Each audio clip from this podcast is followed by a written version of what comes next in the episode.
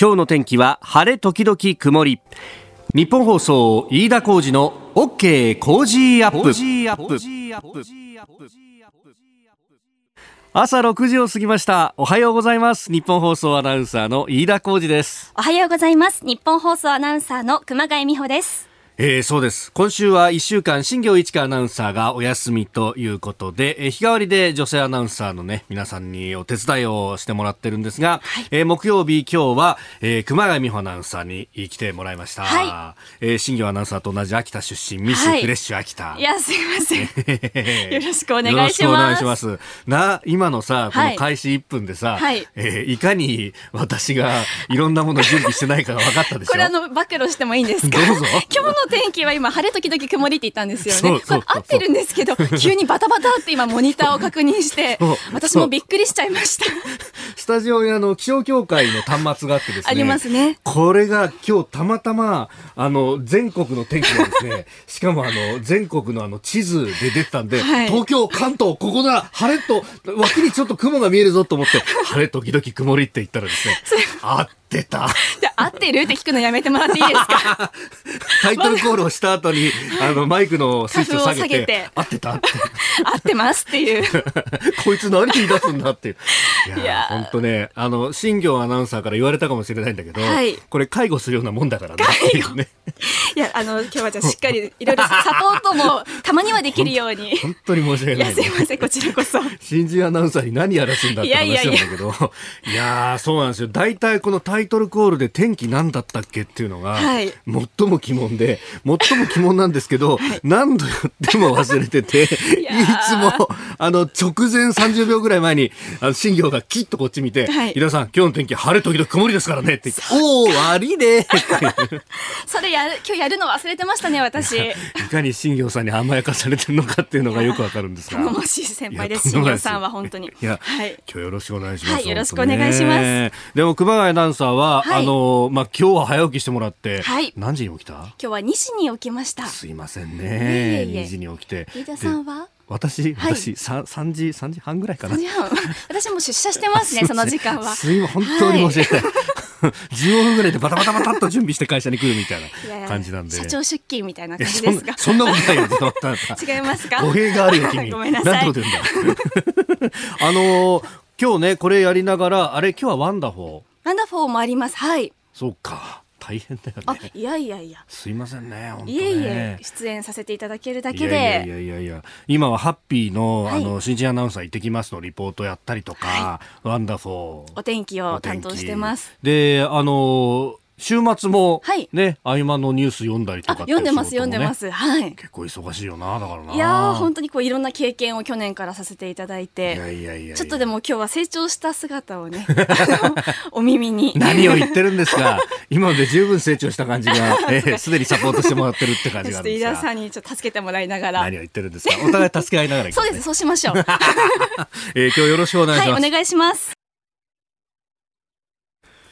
さあ最新ニュースピックアップいたします。スタジオに朝刊各紙が入ってきました。今日の朝刊は一面分かれたという感じで肺炎か、まあ、新型肺炎かそれともアメリカ大統領選スーパーチューズデーかというところです、えー、朝日新聞と日本経済新聞はこのアメリカ大統領選スーパーチューズデー、えー、民主党の予備選と党員集会の、まあ、結果についてを書いております。朝日新聞バイデン氏復活9州制す、えー、9つの州ステートを制したと、えー、サンダース氏と一騎打ちへと書いてあります、えー、日本経済新聞はアメリカ民主指名争い2氏軸にバイデン氏躍進9勝。サンダース氏は4勝と。えー、いうことが書かれております。これあの後ほどですね、えー、現地アメリカにいらっしゃる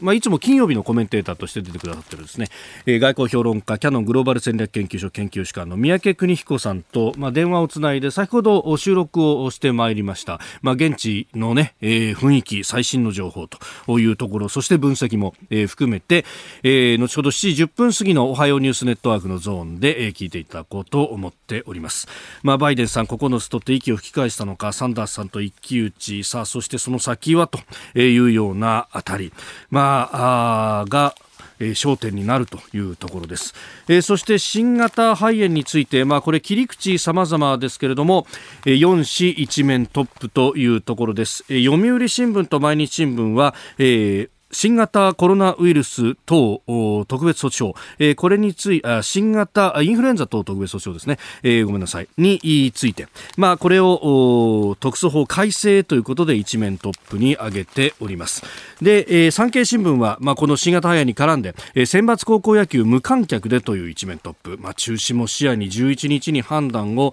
すると、えー、臨時の運営委員会で決めるということです、えーえー、これあの選抜は主催が毎日新聞も絡んでいるんですけれども毎日一面トップじゃなかったっていうのもおやと思ったんですけれどもね、まあ、どういった判断をするのかというところです、えー、それから東京新聞は、えー、この、まあ、コロナウイルスの蔓延を防ぐという一環で、えー、学校の一斉休校の要請というところ、まあ、それに対して休校しないという考え方が一部で広がっているというところを取り上げております、まあ、全国で文科省調べで統計を取って休校を見送ったところもかなりあるぞというようなことを出ております。えー、そして新型このコロナウイルス一連の、まあ、いろいろこの番組でも取り上げてまいりましたけれどもあの一つ訂正がありまして昨日この時間にですね、えー、部下に WHO 入っていないというふうに申し上げましたが2月の末に入って調査をしておりました、まああの私の完全に調べのミスというところでございます。まあこれ調査の結果等々をね、えー、待ちたいと、まあ、関係者などにヒアリングも行ったというようなことが出てきております。まあ、あの、昨日は武漢の、最初に広がったんじゃないかと言われていた市場の消毒などが行われたというニュースも入ってきておりましたけれども、まあ、ここが本当に発生源だったのかどうかも含めて、えー、かなり疑問の記事なども現地では出ているということですので、まあ、一体どういう形で出てきたのかというあたり、そして情報の公開会の手段、えー、などが果たして適切だったのかというところもぜひ検証してほしいというふうに思っております。まあ、それから、あの、まあ、経済の影響などもね、いろいろ出てきております。昨日は党首会談が、野党党首と、与野党の党首会談が行われました。まあ、あの、個別に会談を、行うというのを繰り返したというところですが、まあ、これ、後ほどね、7時頭、のゾーンでも、今日のコメンテーター、えー、政治ジャーナリストの鈴木哲夫さんとまた深めていこうと思うんですけども、私、ほうと思ったのは、えー、国民民主党の玉木代表との会談の中で、玉木代表が経済の落ち込みを非常にこう気にしていて、えー、ご自身のツイッターでも書いているんですが15兆円規模の緊急経済対策が必要、えー、各国特に消費税の減税を含む10兆円規模の家計の減税が重要であるということを言ったと。いや、このあたり、経済に目配せをしてっていうのは非常に建設的な、これ、あの、提案をしていて、えー、ここに関してっていうのは、あの、一つ、非常に評価できるなというふうに思っております。まあ、この辺というのは、あの、まあ、政策というか政策を非常にやってきた方々もいるという国民民主党のなんか、えー、一つの側面を見るなという感じがあって、まあ、あの、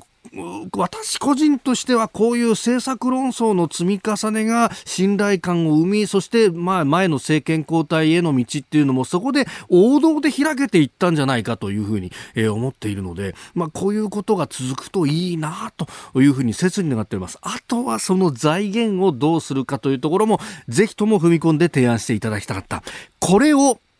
増税によって行うというですねあの9年前の東日本大震災の時の復興増税のような具を繰り返すことは絶対にしてはならないということは、えー、強調しておきたいと思います。あの時に経済が落ち込んだ上に増税があった。でもその増税に対して、えー、国民みんなで痛みを分かち合わなきゃって言って受け入れたんですけれども結果、えー、経済の減速も起こってしまったというのは、えーまあ、増税をすればその分、えー、お財布から金を取られるわけですからえー、消費が落ち込むっていうのは目に見えてるところでそうではなくって今こそ国債を発行し財政出動と金融政策のパッケージでやるべきだと、えー、いうことは、えー、言っておきたいと思います。あなたの声を届けます。リスナーズオピニオン。ニュースについてのご意見をお待ちしております。今朝のコメンテーターはジャーナリスト鈴木哲夫さんです。取り上げるニュース、えー、昨日の与野党の党首会談、それからスーパーチューズデー、えー、さらに習近平国家主席4月来日延期へというニュース、えー、一斉休校。まあこれね、東京新聞も一面で一斉休校しないところもあるということも報じております。えー、それから新型コロナウイルスで22の国と地域で日本人らが入国制限と、えー、この一つにですね中東サウジアラビアもあるんですけれども、まあ、この辺りが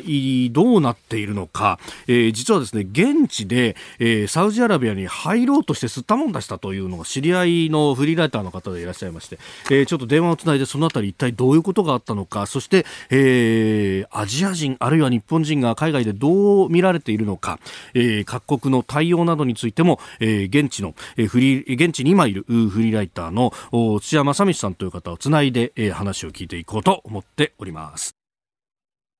あなたの声を届けますリスナーズオピニオンニュースについていろいろいただいてます。まあ、先ほどね、東京新聞の一面トップを少し紹介して一斉休校についてお話しましたが、やっぱね、周りでもどうだっていうのはね、来ますね。50歳ダオダオさん、東京豊島区の方。我が家の子供たちも急な春休みになって1週間弱、毎日ゲーム三昧ではありますが、それなりに過ごしています。えー、私は朝子供たちのお昼ご飯を作って仕事に出かけるのが少しずつ習慣化してききました。とりあえずはこの施策が一定の効果があるよう祈っております。といただきました。いや確かに近所のさ公園にさあのちっちゃい子とか含めて小中学校で多いね、うん、多くなりましたね。本当、昨日もさ、うん、なんかみんなであのバレーボールやってたよ。あ本当ですそう結構大きなだって多分高校生ぐらいかな、うん、だんだんこうやっぱ暇になってくるよねそれはね。そうですね、うん。ささっき上柳さんのところでも言ったけどさ、はいはい、まあ、この時期をどう過ごすのかっていうね、本を読んだりとかこういろいろあの YouTube とかでも今勉強もできますし、ね。えー、ここをどう過ごすかで、えー、4月以降が変わってくるぞみたいななるほどなと、えーえー、思ってそうです、えー、ラジオはですね YouTube やラジコそれからポッドキャストでも配信しております。そうです。いつでも聞くことができますので、はい、ぜひよろしくお願いします。お願いします。本を読むとなったらですね私初めての著書、えー、新潮新書から反権力は正義ですかという本も出ておりますんで、はい、ええー、ぜひこちらもあの 本屋さんに行くのも苦だという方はアマゾンなどでも買えますので一つよろしくお願いいたします。しっかりやりますね飯田さん。さすがですバカ にしてんだいやいやしてませんよ さあ、7時台はコメンテーターの方々とニュースを掘り下げてまいります。今朝はジャーナリスト鈴木哲夫さんです。おはようございます。はい、おはようございます。おはようございます。今、チームビヨンドのね、紹介がありましたけど、はい、このパラスポーツも含めてオリンピック、パラリンピックをどう盛り上げるか、うん、ね、うん、あの、子供記者たちと鈴木さんもずっとやってますよね。そうなんですよ。うん、あの、キッズプレスって言って、はい子どもたちがそのオリンピックやパラリンピックの、ね、準備状況を見て、うんうんうん、でこういろんなこうレポートをしてねスマホで撮って、はい、映像記者ですよ、えー、子どもの視点っていうのはやっぱ鋭いですからね。だこうオリンピックがまた違ったふうに見れる、これね東京動画っていうのを展開してますからぜひ見ていただければと思いますけど、ね、そうですね、はい、まあこれね学校休校でいろいろ時間ができたとかそういう方はそうそうそうそう、ね、見てください。ぜひ、はい、今日もよろしくお願いします。お願いします個人事業主の皆さん毎月のキャッシュフローにお困りじゃないですか？セゾンプラチナビジネスアメックスカードなら最長56日の支払い猶予で余裕を持ったキャッシュフロー。さまざまな支払いを一元管理して業務を効率化。さあビジネスを後押しする一枚をセゾンプラチナビジネスアメックスカードさあ、7時台はコメンテーターの方々とニュースを掘り下げます。今朝はジャーナリスト、鈴木哲夫さんです。おはようございます。はい、おはようございます。鈴木さんには番組エンディングまでお付き合いいただきます。はい、では、最初のニュース、こちらです。安倍総理、新型肺炎防止に向け、野党党首と会談、法改正へ協力呼びかけ。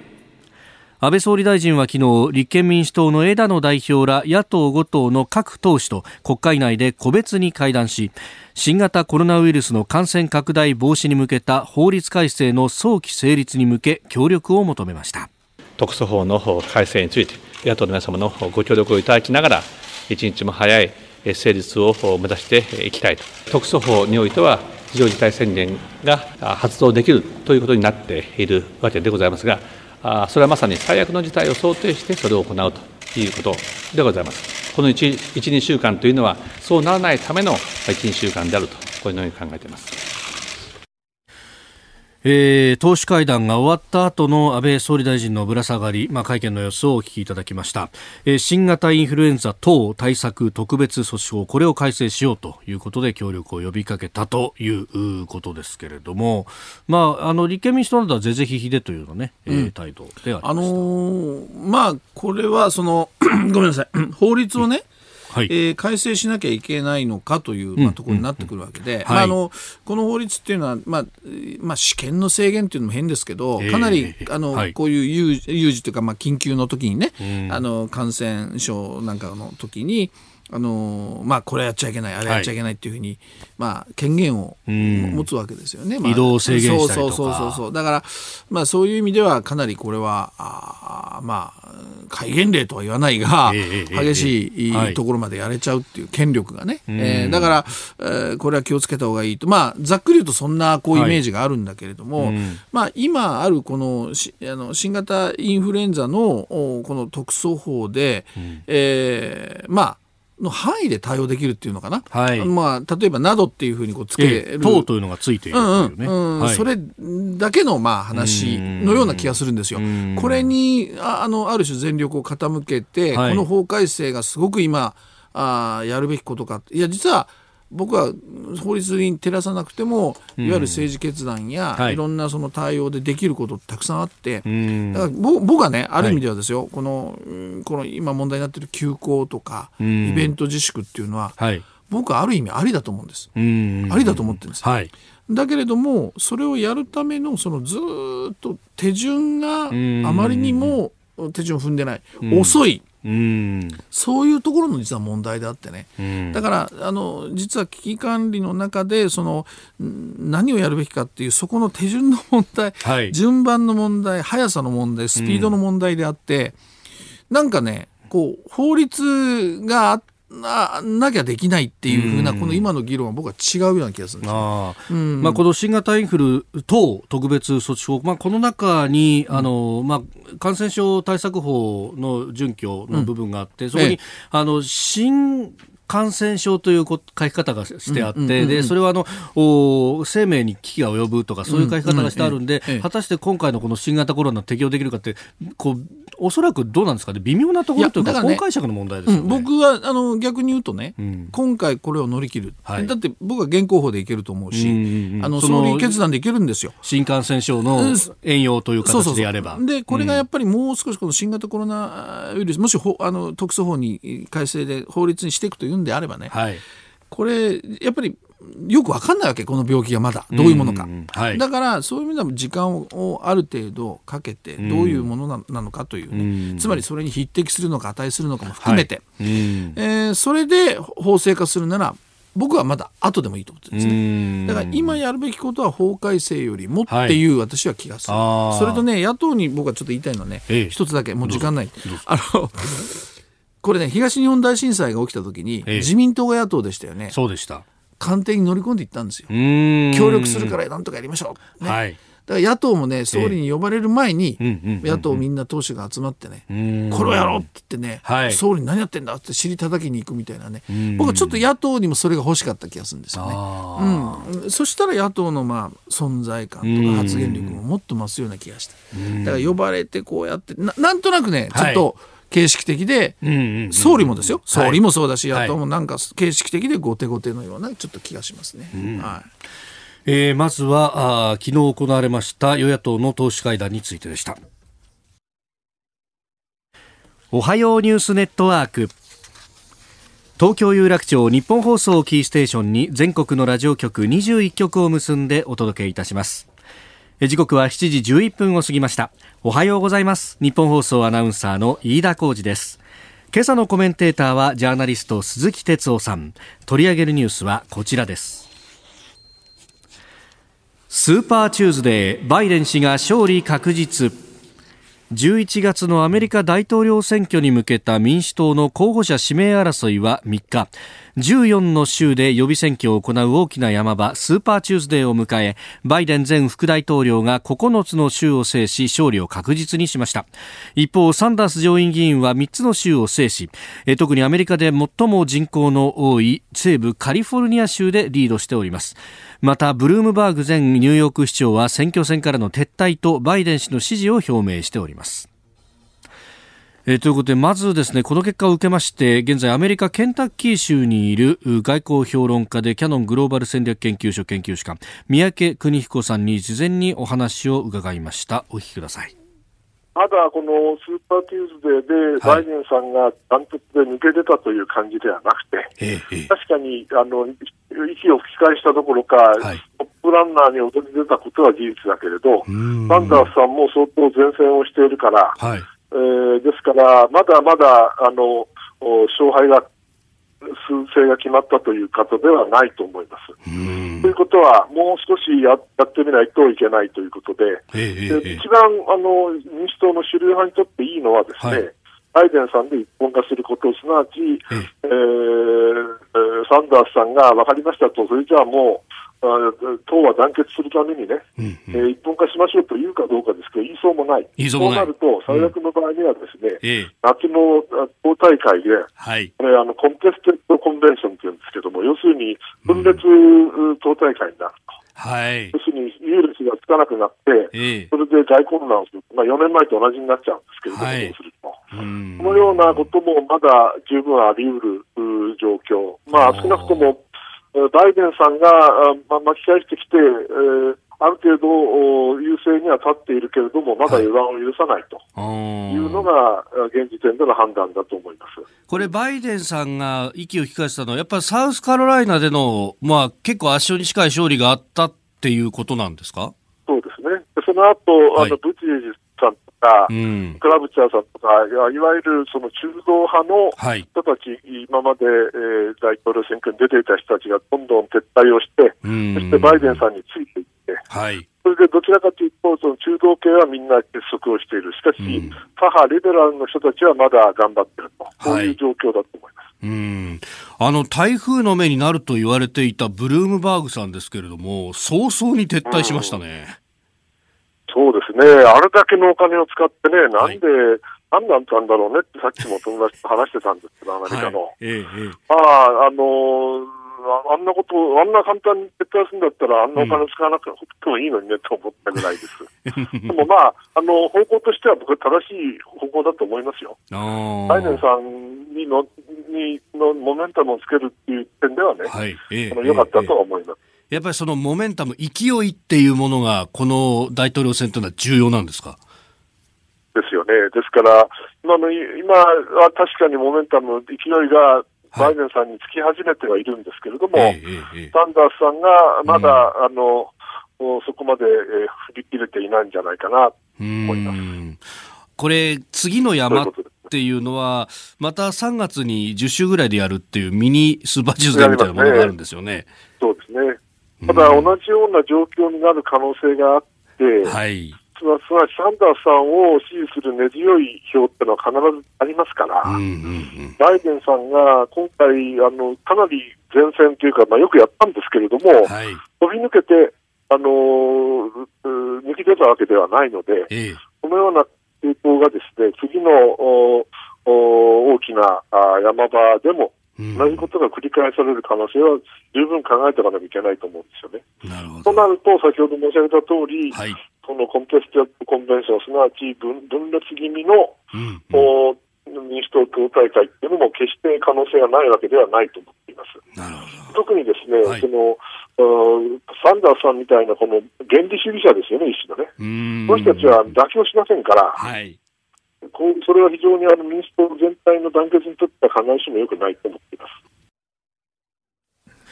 えー、三宅さんのコメントをお聞きいただきました、うん、まあ、バイデンさん、まあ、ただ、抜きんでたわけでもないと、うん、まだサンダースさんとそうですね。あの三宅さんの話を聞くと、そういう状況みたいですよね、うん、だからなんか4年前のこの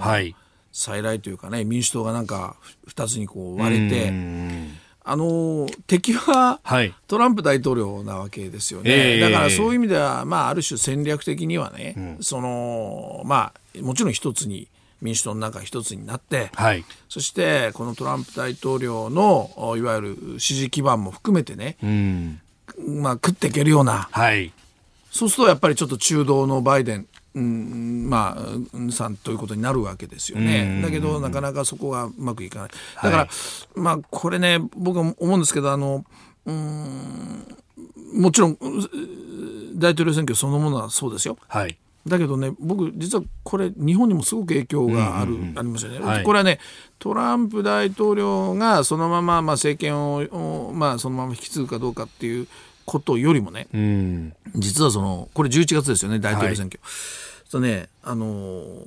日本の政局でいうと11月つまり今年の秋は、はい、解散含めた非常に大きなポイントになってくるわけですよ。そうするとね例えば、まあ、ちょっとこれ新型コロナウイルスの問題があって、はい、まあ、これがどうなるかっていうのももちろんありますし、オリンピックがどうなるかっていうのもあるんだけれども、最初のやっぱり考え方でいうとこの秋が最大の政局というふうにね解散とか含めてですよ。はいここに安倍さん安倍さんなりにこう政局のこうイメージを描いてるシナリオを描いてたりこうする秋がこう非常にポイントだったんだけど、ここにアメリカの大統領選挙も重なるわけですよ。はい、そうするとまあ、トランプ大統領が勝てば、うん、まあどっちかというとこの今の現政権つまり安倍政権自民党ここはあそれなりに自分たちが主導権を持った、この解散政局シナリオっていうのをかけるけれども、はい、もしですよ、もし例えばトランプ大統領が負けちゃったりするようなことになったら、はい、これはもうやっぱりなんだ結局そのアメリカと仲良くやってたのかっていうことで、日本の政局にもものすごく影響が出てきますよね。日本の世論にもね。ということでねあの実はその大統領選挙というのはそのそういうその日本の政局にかなり影響がある。それからこれはまあ防衛元防衛大臣小野寺さんが言ってたけども、はいやっぱりアメリカが今もう自分たちの国の選挙で内向きになってます。でトランプ大統領も、まあ、い。ろんなこと言ってますけど、はい、例えばそのこの新型コロナウイルスアメリカはもう完璧にやってるんだとこうやってますけどね、これ何やるか分かりませんよ。日本人渡航禁止なんていうのを選挙のためにやる可能性がある、つまりみんなそのアメリカって今自分の国の選挙に内向きだから、はい、こういう時に他の国の例えば安全保障なんかがガタガタっとこう動き出す可能性もあるというね、まあ、検討するみたいなね、渡航禁止とは言わないけれども、渡航制限みたいなものの検討っていうのはね、ね選挙に使って、日本入れないなんてね、俺の姿勢はすごいだろうなんて。ね。皆さんやりそうじゃない？うんそうなってくるとね、うんうんうん、まあ、あの強いリーダーシップを発揮っていうふうに見え見せるという意味で。いやそういうふうにやって今まで節目節目で日本っていうのはそうやって、まあ、トランプ大統領の、まあ、ある意味ではこうえー、道具にされてきたとかあるでしょ。うんカードとして。そうそう。だからそうなってくるとこれも安倍政権にも影響出てきますからね。そういう一言一言でね。ちょっと振り回されないように、はい、この大統領選挙っていうのは見ておかなきゃいけないんだろうなっていうふうに、日本政府としてはね、はい、安倍政権としてもねそんな気がしますけどね。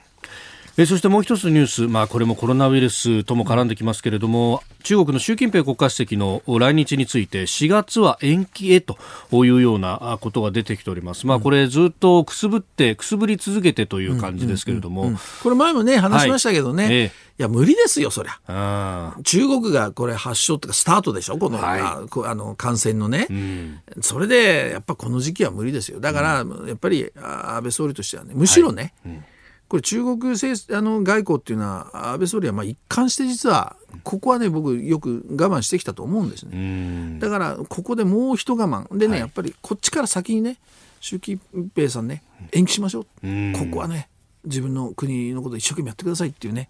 それを先に発することでおなかなか外交でこう成果上げるなっていう安倍さんのね、そういう評価が世界中に出るんじゃないかこれ、ある側近が言ってたんだけど、だから、ギリギリまで努力してじゃなくてね、はい、そう言えばよかった気がしますけどね、先にね。うんまあ、習近平さんの方も自分からは取り下げられないみたいな、やっぱメンツの問題だとかっていうのは、あると思いますどうもあるらしいですね、結構ね。だからあの、そういう意味では、そのまあ、外交の駆け引きとしては、はい、むしろ安倍さんの方から、この危機管理の時に、習近平さん、むしろ伸ばしましょう、はい。ね、待ちますよ、日本は。いつまでも。とみたいなね。そのメッセージってこううまく使えたんじゃないかなと思いますね。これ安倍さんの側近のねある側近がねそういう方法もあるんだって言ってたけどね。それに従えばよかったかなという気がちょっとしますけどね、ね、まあでも夏オリンピックやパラリンピックがあると考えるとこれもまた秋にかぶってくる可能性がありますね、そうですよ。だからもう本当にコロナ政局これからずっとなっていきますよね。個人事業主の皆さん毎月のキャッシュフローにお困りじゃないですか？セゾンプラチナビジネスアメックスカードなら最長56日の支払い猶予で余裕を持ったキャッシュフローさまざまな支払いを一元管理して業務を効率化。さあビジネスを後押しする一枚をセゾンプラチナビジネスアメックスカード。続いて教えてニュースキーワードです。一斉休校。新型コロナウイルスの感染拡大防止策として政府が要請した小中学校などの臨時休校について栃木県茂木町は学童保育の子どもの密度が学校の教室よりも高いなどとして実施しないことを決めました。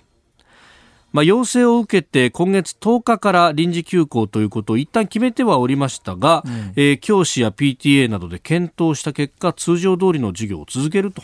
いうことになったようであります。そうですね、あのまあ、この休校については、もうその是非論がね、えー、出てます。あの私はあの危機管理っていうのは、はい、あのまあ、大事なことが、まあ、ありますけど、まあ、僕はあえて4つ挙げるんですね、はい、まず危機管理の大事なことは最悪の状態を考える。常に最悪の状態、はい、で2番目に少しでも早く手を打つ。早く手を打つ。で3番目に ごめんなさい情報公開、情報を公開どういうふうにしていくか。で4番目に法律で決められた範囲内でこれしかできませんということがいっぱい出てくる、その時に初めてですね。政治決断、はい、つまり政治任用された。つまり総理ですよ、はい、が要するに官僚がいろいろ言う。法律もあるかもしれない、うん、でも今必要だから自分が責任取るからこれをやれ。この決断この4つだと思うんですね。はいでこの休校に関しては僕は、うんうん、あのいろいろあります、はい、問題はあるんだけれども一斉休校という判断政治決断は僕はあっていいと思うんですね。ただただ。あまりにも唐突すぎる。本当に休校ということを考えてたのかということを僕は言いたい。でね例えばこれやっぱり新型コロナウイルスがこうの問題が出てきた、はい、えー、武漢でよく分かんないけど何か起きてる。うん、これ1月の話ですよ。そうですよね。民間企業の人なんかはもうその頃から大変なことになるって動き出してる。なかなか政府は動かなかった。はい、本当はその辺りから、これ広がっていったらどうなるんだと。もう集団感染したらどうなるんだと、いろんなことをもう想定を始めなきゃいけない。はい、でその中でこれ時期的にはこれから学校の卒業式がある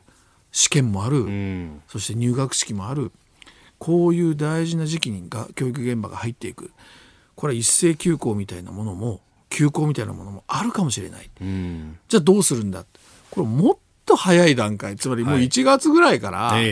これをやっぱり考えてなきゃいけない。で場合によっては少しこれ感染が広がり始めました、その段階で2月ぐらいの段階で、休校のようなことがあるかもしれないという、やっぱり情報を出して、そしてまあその場合何がどうなるのかっていうようなことを、みんなに準備を、まあ、シミュレーションしといてね。そうそうそう。うん、で、最後、よし、休校ですよって言った時には、うんうん、例えば共働きのその家庭の収入がどうなるとか、はい、学童保育がどうなるとか、うん、全部セットでドンと総理が出さなきゃいけない。はい、この手順を踏んでないってことですよ。だからこんな大問題になる。つまり危機管理のさっき言った基本みたいなところがね、はいえー、を守れてないんですね。だから付け焼き場的でしょ？休校って言ってじゃあその共働きの家庭はどうなんの？って。えー、えー、いやそれはってまたもう日替わりでどんどんどんどんこうするああするとか出てくる。保証だって今7割最大7割なんて言ってるけどそれから非正規もなんて言ってるけどそうですね。ここへ来て、うん、分かりませんよ。まだ具体的には、うん、それからフリーランス？僕らみたいな。フリーランスについてっていうのが、うん、まあ、昨日官房長官が質問に答えてこれも対応はしていきたいっていうふうにおっしゃったようですけれどももともとね政府がその出した8330円っていうやつには、入ってないですよ。だからフリーランスはなんかお金を貸しますみたいな話にね、そうですね。例えばなってくるとかね、うん、いや、あの自分のこと言ってるわけじゃないですよ。つまりでもそういうことを全部シミュレーションして、はい、そしてやっぱり休校という政治決断をしたんですっていう、うん、このやっぱり手順順序、この辺がねやっぱりできてない。ここがもう最大の僕は問題だと思いますね。うん。うん、これイベント自粛もそうじゃないですか？同じでしょ？結局、まあ、全部要請の形を取っていて、うん、まあ、そうすると法律の根拠は何なんだみたいな話も国会でもやれますけれども、その先ほどおっしゃったそれは決断、だって有事ですよ、その時にいや法律があるからできませんじゃなくて。ただそれはやっぱり説得力を持つものを備えてやっぱり政治決断しなきゃいけない、その説得力を持つ部分がデータもそうだしそれからそういうじゃあそれで例えばあの迷惑だとか被害を被る人たちの、はい、どういうふうな保障をするとか。セットじゃなきゃいけないでしょ。そこが僕はもう最大のミスだと思いますね。うん、えー、今日のキーワード一斉休校でした。お送りしております日本放送飯田浩二の OK 工事アップ。お相手、私日本放送アナウンサー飯田浩二と、日本放送アナウンサーの熊谷美穂がお送りしています。今週は新業一華アナウンサーがお休みということで、えー、日替わりで女性アナウンサーの方々にお手伝いしてもらってます。今朝は熊谷アナウンサーです。引き続きよろしくお願いします。そして今朝のコメンテーターはジャーナリスト鈴木哲夫さんです。引き続きよろしくお願いします。はい、お願いします。お願いします。続いて、ここだけニューススクープアップです。この時間、最後のニュースを、スクープアップ新型コロナウイルス22の国と地域で日本人らが入国制限。外務省によりますと日本を含む感染者が確認された国からの入国制限を実施しているのは現在22の国と地域となっていますまた入国できても日本からの渡航者に医療機関での検査や経過観察などを義務付けているのは39の国と地域となっておりますえー、入国の一時停止措置など、まあ、あの記憶に新しいところですと、インドが、えー、ビザを無効にするなどの措置を取ったということを昨日あたりから伝えられておりますが、まあ、それ以外にも、太平洋諸国の島々が中心とはなりますが、他に、えー、イスラエルだったりとか、あるいは中東はイラク、クウェート、サウジアラビア、バーレーンというあたりが、えー、入国の一時停止、あるいは入期の制限が行われていると。いうところです。で、この時間はですね、えー、その制限されている国の一つ、サウジアラビアに、えー、直近行ってきたというフリーライターの土屋正光さんと電話をつないで話を伺っていこうと思います。土屋さんおはようございます。おはようございます。よろしくお願いします。よろしくお願いします。あの、今はどちらにいらっしゃいます？今はですね、はい、えー、中東の、えードバイにおります。UAE、アラブ小国連邦のドバイ。はい、じゃあ直前でサウジアラビアに行ってこられた。これ、入国の制限措置っていうのが、どうなんですか、はい、出る前に入ったんですか？それとも出た後、まあ出た後ってこれがですね、はい、えー、僕が日本を出発してから、はい、えー、サウジアラビアに入る当日に、うん、えー、日本人は入ってはいけませんよというお触れが出まして。当日にってことは、じゃあこれ、飛行機乗れるか乗れないかみたいな話になるわけですね。そうなんですよ。あの、僕、今回、ロンドンから、はい、えー、カイロを経由して、リヤドに入る予定だったんですけれども、なるほど。そのカイロで飛行機に乗るところで、パスポートをチェックされて、はい、いや、君はこの飛行機乗れないよということで、ちょっと最初何が起こったのか全く分からなくて、いや、僕ビザ持ってますよっていうふうに言ったんですけど、いや、そういう問題じゃないんだと。ああ、お達しが出てるんだと。そうなんですよ。まさか、そんなところで言われるとは思わなくて、いや、つい今朝さっきから発行になりましてねっていう話だったんですね。え、で、それで、まあ、普通だったらこれ、まあ、そこでそうかというところですけれども、はい、そうではなかったと。そうですね。あの、もちろんそうかと言われて、なかなか引き下がれるものでもありませんので、仕事もありますもんね。どうしたもの、えー、どうしたものかなと思ったんですが、はい、えー、それでももともと僕、えー、そのサウジアラビアの後から、えまあ、ちょうど日付的には今週の、この間の日曜日なんですけれども、はい、まあ、今いるドバイに来る予定ではいたので、一旦もうドバイに行こうと。まあ、ドバイに、あのー、移動したんですよ。はい。はい。で、そこで、さあ、その後どうしようかなと思っていたところで、うんうん、まあ、すでにも日付はまた金曜日に変わっていたんですが、はい、どうも日本人行けるらしいぞと。おなるほど。たただ、その日本人に関しても、えー、えー、先週の金曜、土曜日で、サウジアラビアで、サウジカップという競馬の大きい開催があったんですね。ああ、あの、竹豊さんが勝った。そうです、そうです。はい、はい、はい。ニュースになってましたね。はい。で、もともと僕はその取材に行くために、えー、サウジアラビアに向かっていたわけなんですけれども。なるほど。じゃあ、その取材用のビザを手元にあったわけですか？そうなんですよ。うん。で、そのサウジアラビアの、あサウジカップに行く、えー、オーナーだとか、機種とかが、日本人は入れたというふうに、情報が入ってまいりまして。なるほど。じゃあ、取材の俺だって行けるだろうと。そうなんです、はい。え、飛行機そこから取ったんですか、じゃあ？そこから改めて取り直しまして、まあ最終的には、はい、あの、行けたんですけれども、うんうんうん、まあそこから先も、あの、なかなかそのサウジカップというのが、えー、末端の職員までは話がいってなかったみたいで、いやいや、うちは行ける、うちはいけないみたいな。航空会社によってもいろいろ判断も分かれそうなんですよ。これ、でも、飛行機無理やり乗ってこう着いた先でも、やっぱり入国できる、できないっていうのは揉めたんじゃないですか、これ。おっしゃる通りで、ええ、もう全くやっぱりこれもイミグレでもサウジカップというのがなかなか話がいっていなくて、なるほど。はい、さらにですね、え、あのー、先ほどおっしゃっていたように、日本が、はい、えー、入国制限を受けてますけれども、はい、同じようにコロナウイルスが発生している国がたくさんありまして、はいその他の国の人たちも当然入国宣言の対象になってるわけなんですね。あ、じゃあ空港で足止めされてる人がいっぱいいたんですか？そうなんですよ。そうした人たちがいっぱい溢れてる中で、もう職員も、あのパスポートを見て、あ、お前日本だからダメ、どこの国だからダメみたいな感じで、もう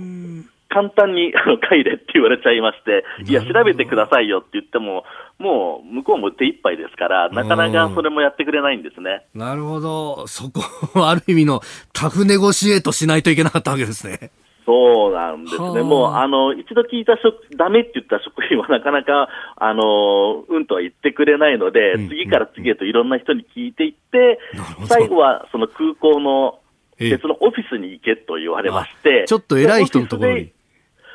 そうなんですで、オフィスに行ったら、あの、ちょっと10分待10分、20分ぐらい待たされましたがね、その後で、ああ、これだから聞いてるからいいよって言われて、また入れたという。なるほど。これ、あの、ヨーロッパなんかではアジア人と見ると差別されたりなんていうのが結構言われてますけど、中東各国、はい、そういう雰囲気とかってどうですか？まあ、あのー、アジア人だからという差別はないとは思うんですけれども、えーえーその入国制限をしている人たちからすると、うん、あのー、入ってくるなみたいな雰囲気はちょっとは感じましたね。なるほど。やっぱ各国ともその感染症対策っていうのはやってますか？これがですね、中に入ってみると、意外と何もしていなくて、ちょっと拍子抜けしてしまったんですけれども、ただ、あの、この後ドバイに来たところで、えー、僕が着いた日はそういうのはなかったんですけど、その翌日ぐらいからまた日本人に関しては、あの自主的なモニタリングを自分でするようにというようなお話ですとか、なるほど。あとはドバイにもう長く住んでいるドバイの、えー、居住証みたいなものですかね、持っている人たちも、えドバイのそのイミグレを通るときに、居住証で出入りができたものが、日本のパスポートを使ってくださいと、居住証ではなくて、パスポートでコントロールしてくださいっていうふうに言われてると聞いています。なるほど、国籍をしっかり明らかにして、まあ、なんかあった時にも、お後からいろいろ遡ることができるようにすると。そうですね、あのー、今、日本のパスポートって全部、あの中にどこに行ったかっていう情報が、はい、入っていますので、そこでコントロールするのが狙いだとは思います。えー、なるほどね、えー、スタジオ、鈴木哲夫さんもいらっしゃいます。これやっぱりあのあれですよね。あのこれからオリンピックなんか考えるとねこれどうですか、はい、もう各国もそうやってもう入っていいぞとかダメだとか出てけとかこれ各国それぞれがやってるからこれ今こう世界中を飛び回ってる立場から言うと